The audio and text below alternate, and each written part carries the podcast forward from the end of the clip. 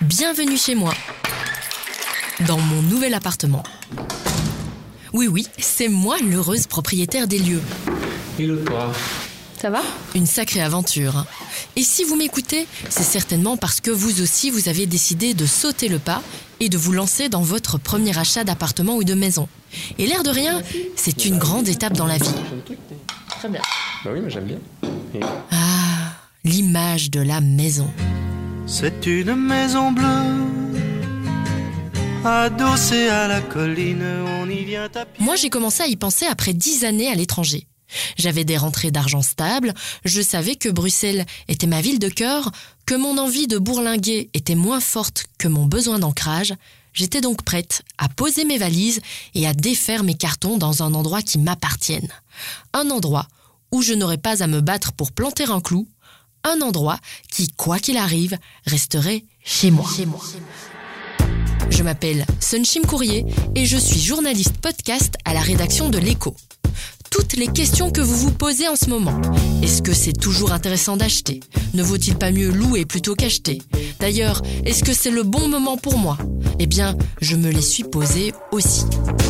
Avec ce podcast, j'aimerais partager avec vous mon expérience, vous guider dans votre premier achat et vous faire profiter des conseils avisés d'experts et d'expertes afin que vous puissiez vous aussi vous lancer sereinement dans cette étape importante de la vie.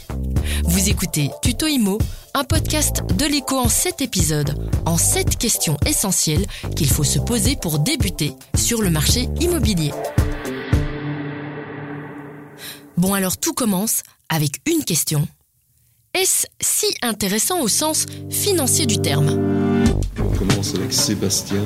La plus à même de répondre à cette question, c'est Isa. Il y a une directive européenne qui va être votée. Isabelle Dickmans est responsable du service Mon Argent à l'écho, l'équipe qui écrit sur tout ce qui touche à vos finances personnelles. Et donc elle doit être euh, implémentée par la Belgique dans les deux. Retenez bien son nom parce que des questions, je vais lui en poser beaucoup pendant ce podcast. Alors, Merci. j'étais comment? Je la refais? C'était super. C'était tout à fait fluide, naturel. Salut Isa. Salut Sun Alors si je te demande quelles sont les raisons d'acheter son logement, tu me réponds quoi? Je te répondrai que d'un point de vue purement financier, il reste intéressant d'acheter en Belgique pour deux raisons. Bah, D'abord, le marché immobilier est stable. C'est vrai que le marché résidentiel en Belgique, il est plus aussi dynamique qu'avant. Donc, n'espère pas euh, faire une plus-value délirante sur euh, ton habitation comme sans doute tes parents l'ont fait ces 30 dernières années. Aujourd'hui, on va dire que le marché immobilier est plutôt stable, voire baissier pour les biens qu'il faut totalement rénover pour euh, les upgrader aux normes énergétiques. Mais malgré tout, les prix restent stables et le marché immobilier belge a traversé à peu près toutes les crises. On prévoit en général que les prix augmenteront toujours à peu près comme l'inflation. De l'autre côté, il y a la question des crédits hypothécaires. Jusqu'en 2022, les taux d'intérêt étaient exceptionnellement bas. Tout a changé depuis avec une succession de hausses des taux. Alors, est-ce que c'est toujours le bon moment pour acheter? Bah, en fait, comme tu dis, c'était exceptionnellement bas et la situation était anormale. Donc aujourd'hui, on, arrive plutôt à une normalisation du marché, enfin des taux en tout cas. Euh, mais il est sûr que entre des taux à 1%, donc on va dire quasi euh, gratuit, enfin l'argent était quasi gratuit, et euh, des taux aujourd'hui à 3-4%, bah, la différence, euh, elle existe et ta capacité d'emprunt, elle est moins élevée aujourd'hui qu'il y a un an. Bon, malgré tout, l'environnement des taux reste bas. C'est ce qu'on considère d'un point de vue historique. Et il faut aussi savoir qu'en Belgique, le marché euh, du crédit hypothécaire est très concurrentiel. Ça veut dire qu'il y a vraiment ce pouvoir de négociation dans le chef euh, de l'emprunteur. Donc, aller voir les banques, etc., tu peux vraiment avoir un taux plus intéressant. Donc voilà, je te propose euh, de passer un coup de fil à Corentin Mine. Il est économiste et il a cofondé Pareto. Et aujourd'hui, il est planificateur financier et il pourra t'expliquer ça bien en détail.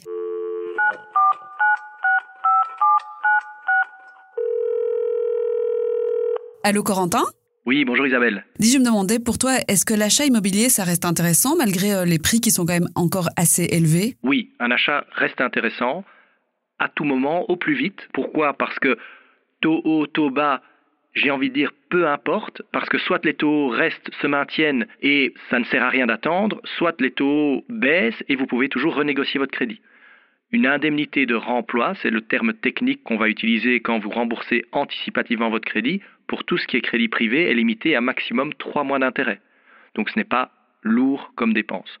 Donc, quelque part, ne regardez pas trop au taux, et de toute façon, on est dans un pays assez régulé où les banques ont des conditions très strictes d'octroi du crédit, donc quelque part, de folie, vous n'en ferez pas. Si la banque ne vous suit pas, elle ne vous suit pas. Et si elle vous suit, c'est qu'en général, votre dossier est vraiment bétonné parce que les conditions requises par la Banque nationale et qui imposent, qui donnent des directives aux banques en matière d'octroi du crédit, ont eu tendance, ces dernières années, à devenir de plus en plus importantes et de plus en plus complexes, euh, ce qui limite l'octroi du crédit. Donc allez-y, profitez si vous pouvez le faire, au plus tôt, au mieux, c'est une épargne forcée. Si les taux baissent, vous renégocierez votre crédit, euh, peu importe, ça vous met quelque part à l'abri de déboires financiers pour le futur. Et au moment de votre pension, être propriétaire est un énorme avantage par rapport au locataire qui devra continuer et qui devra sans doute consacrer l'intégralité ou une grande partie de sa pension légale à payer son loyer. Donc oui, trois fois oui. Jusqu'en 2022, il était possible d'emprunter à des taux très bas, mais aujourd'hui la situation a changé, les taux ont pas mal augmenté. Qu'est-ce que ça signifie en fait la fin des taux planchers pour les candidats acquéreurs? Alors, qu'est-ce qu'un taux plancher? Le taux plancher, c'est finalement, euh, dans le langage commun, obtenir un taux de crédit très bas euh, pour son emprunt. Le corollaire, c'est quoi? Ça veut dire que les dettes publiques ou l'emprunt public, donc en l'occurrence ici en Belgique, ça veut dire que la Belgique est occupée à se financer à, des taux très bas sur le marché. On a vu des taux de 0%, et donc quand la Belgique emprunte à 0%, eh bien, le particulier va pouvoir emprunter dans sa banque autour de 1%. Le 1%, c'est quoi? C'est la marge de la banque finalement. En dessous de zéro, on peut imaginer, mais la banque ne va pas vous payer pour emprunter, et donc souvent le taux plancher, on va parler d'un taux de 1%. Euh, c'est des cas assez rares, ça peut se reproduire. Euh, on sait que l'économie est monitorée et que quand on connaîtra des moments de récession, eh bien, a priori, les taux redescendent. Je dirais, euh, c'est l'aléa de l'économie, sont les cycles économiques. Ils arrivent, et c'est la même chose depuis 50 ans, ça monte, ça baisse, avec une tendance quand même, malgré tout, globale à une baisse des taux. Pourquoi? Parce que le problème de l'endettement est là, l'endettement public. Donc les États occidentaux n'ont certainement pas intérêt à voir les taux monter de, manière trop élevée. Il faut considérer qu'en Europe, si les taux passent les 3% en règle générale, tous les États ont un problème. Donc là, c'est vraiment important pour eux d'essayer en moyenne de les garder en, dessous de cette barrière-là. Et d'un autre côté, les taux, c'est une sorte d'injustice sociale. En quoi une injustice? Eh bien, cela veut dire qu'une grande partie des personnes les moins fortunées ne vont plus avoir accès au crédit et donc ne vont plus avoir accès à la propriété. C'est un vrai problème. Et d'un autre côté, en plus de ça, finalement, ceux qui ont des avoirs, eux, ont une propriété et ont souvent des avoirs à placer, et des avoirs à placer qui génèrent des intérêts plus importants. Et donc on a un double effet pervers, et les États essayent de combattre euh, clairement les taux hauts en les maintenant euh, plutôt vers le bas, mais dans des périodes de haute inflation, c'est difficile. J'imagine que la majorité d'entre vous qui m'écoutez êtes des locataires. Chaque mois, vous payez un loyer et comme beaucoup, vous vous êtes demandé, finalement, est-ce qu'il vaut mieux acheter ou est-ce qu'il vaut mieux louer? Et là, les rédactrices de Mon Argent ont réalisé une simulation financière. Oui, alors en fait, on avait pris un couple de propriétaires et un couple de locataires euh, qui partent d'une situation similaire. Ils ont à peu près la quarantaine. Les propriétaires s'endettent à hauteur de 250 000 euros et les locataires, eux, de leur côté, ils paient un loyer mensuel de 950 euros. Ensuite, on a regardé au bout de 25 ans combien en fait d'argent ils auraient déboursé pour leur immobilier, donc pour vivre en fait. Donc les propriétaires auront déboursé 330 000 euros. Si on prend bah, le remboursement du capital, les intérêts, les droits d'enregistrement, etc. Mais aussi, ils auront payé toute une série de frais annexes, le précompte immobilier, ils auront fait des travaux de rénovation, etc et ils vont rembourser à peu près 1200 euros d'emprunt par mois contre 950 euros pour les locataires. Donc au jour le jour, ils seront quand même un petit peu plus, enfin ils auront moins d'air que les locataires. Euh, les locataires, euh, du coup, eux, ils auront déboursé 350 000 euros en loyer, donc à fond perdu, euh, en tenant compte du fait que leur loyer sera régulièrement indexé. Mais donc on se rend compte qu'entre 350 et 330 000 euros, ben en gros ça fait pas une énorme différence. Cependant, La grande différence, c'est qu'à la fin du compte, ben, les propriétaires, ils sont propriétaires. Euh, et donc, c'est ça qui est vraiment très, très important, c'est que lorsque ces personnes seront pensionnées, les propriétaires seront libérés de toute charge d'emprunt, tandis que les locataires devront continuer à payer un loyer. Et vu le montant de nos pensions euh, légales, euh, ça peut se révéler problématique. Et puis les propriétaires aussi, ils ont constitué un patrimoine qu'ils pourront transmettre à leurs enfants. Donc c'est là-dedans que réside la différence entre acheter et louer. Et c'est pour ça que, bah, bien sûr, d'un point de vue financier, acheter est plus intéressant que louer.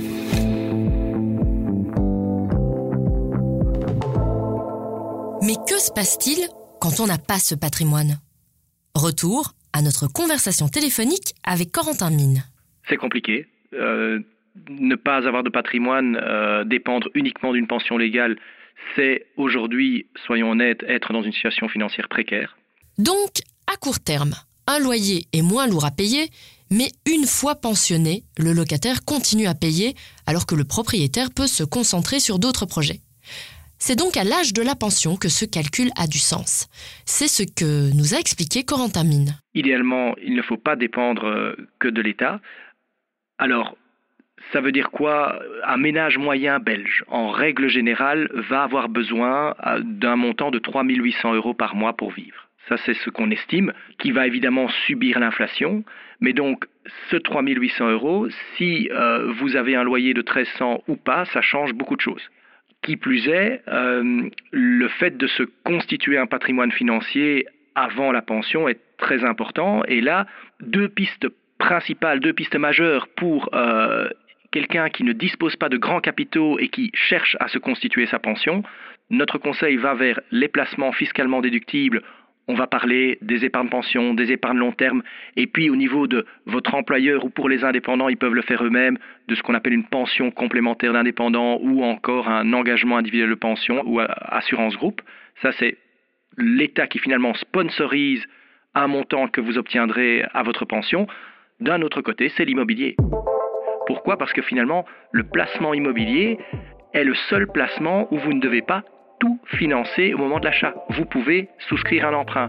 Et donc, si vous avez une capacité d'épargne, et c'est le cas de beaucoup de gens, à arriver à l'âge de 40 ou 45 ans, eh bien, leur salaire a légèrement augmenté, ils savent mettre un certain montant de côté, eh bien, quelque part, c'est le moyen idéal. Cette épargne, mettez-la dans le remboursement d'un crédit et ça va vous procurer un capital final qui, avec ce qu'on appelle l'effet de levier, parce qu'en fait, en faisant ça, vous créez un rendement sur du capital emprunté. Et l'immobilier est la seule manière de faire ça.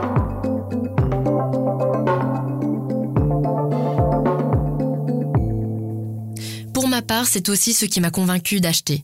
En versant chaque mois un loyer à mon propriétaire, j'investis dans son patrimoine et je fais grossir son capital. En remboursant un crédit, je me constitue un patrimoine.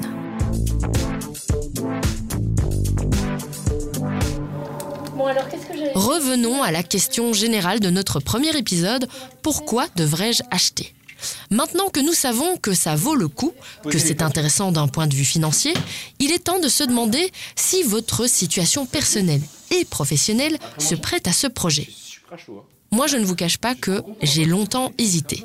D'un côté, j'avais envie que l'argent que je dépensais tous les mois en loyer n'aille pas dans la poche de quelqu'un d'autre, mais d'un autre côté, eh bien, un crédit m'offrait moins de flexibilité. Plus possible d'adapter mon loyer à mes revenus en cas de coup dur, plus possible d'être correspondante à l'autre bout du monde et d'accepter une mission de plusieurs mois dans une contrée lointaine. J'allais devenir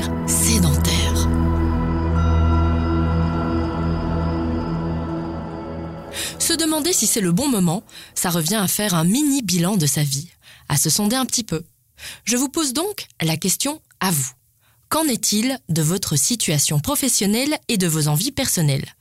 Êtes-vous prêt à passer les prochaines années au même endroit, à vous lancer dans l'aventure? Si la réponse est oui, vous pouvez dès maintenant réfléchir à vos finances. Parce qu'avoir un apport va non seulement vous simplifier la vie lors de votre passage dans les différentes banques, mais ça vous fera aussi économiser beaucoup d'argent sur les intérêts à rembourser. On en parle d'ailleurs dans le prochain épisode. De quel montant disposez-vous sans vous mettre en difficulté? Gardez en tête qu'avoir une petite réserve disponible en cas de pépin, c'est nécessaire. Imaginez votre voiture qui fait des siennes un matin, votre nouvelle trottinette électrique qui vous lâche, votre fidèle ordinateur qui s'arrête. Pensez donc à ce petit matelas, puis regardez l'épargne dont vous disposez. Portefeuille de placement, assurance groupe, assurance vie, compte épargne. Tout peut être pris en compte. Alors, c'est le bon moment pour vous? Quoi? Vous n'avez pas une idée assez précise de vos comptes?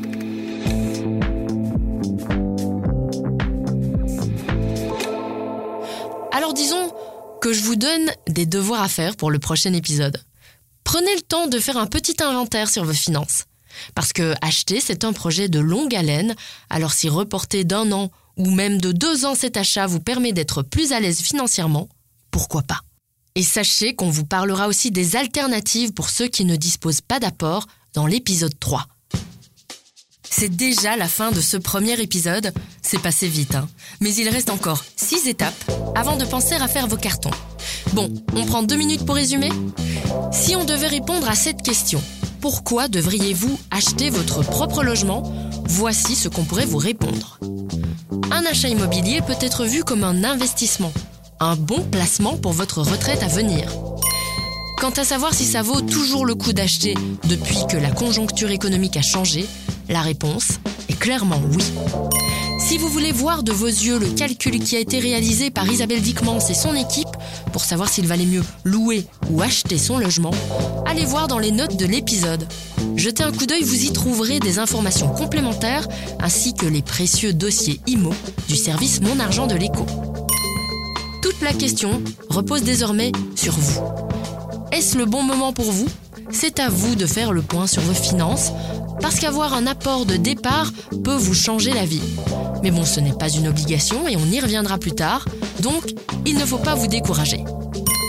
Dans le prochain épisode, on touchera au nerf de la guerre, le budget. On essaiera de répondre à cette question combien ça coûte d'acheter son premier bien immobilier? Et là, vous allez entendre qu'il y a plein de petites astuces à connaître pour pouvoir bien se préparer.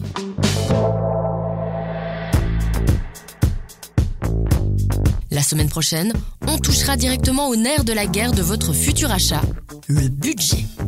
On tâchera de répondre à cette question, combien ça coûte d'acheter son premier bien immobilier? Je m'appelle Sunshim Courrier, cette série est coproduite avec Julie Garrigue et mise en musique par Nicolas Delépine.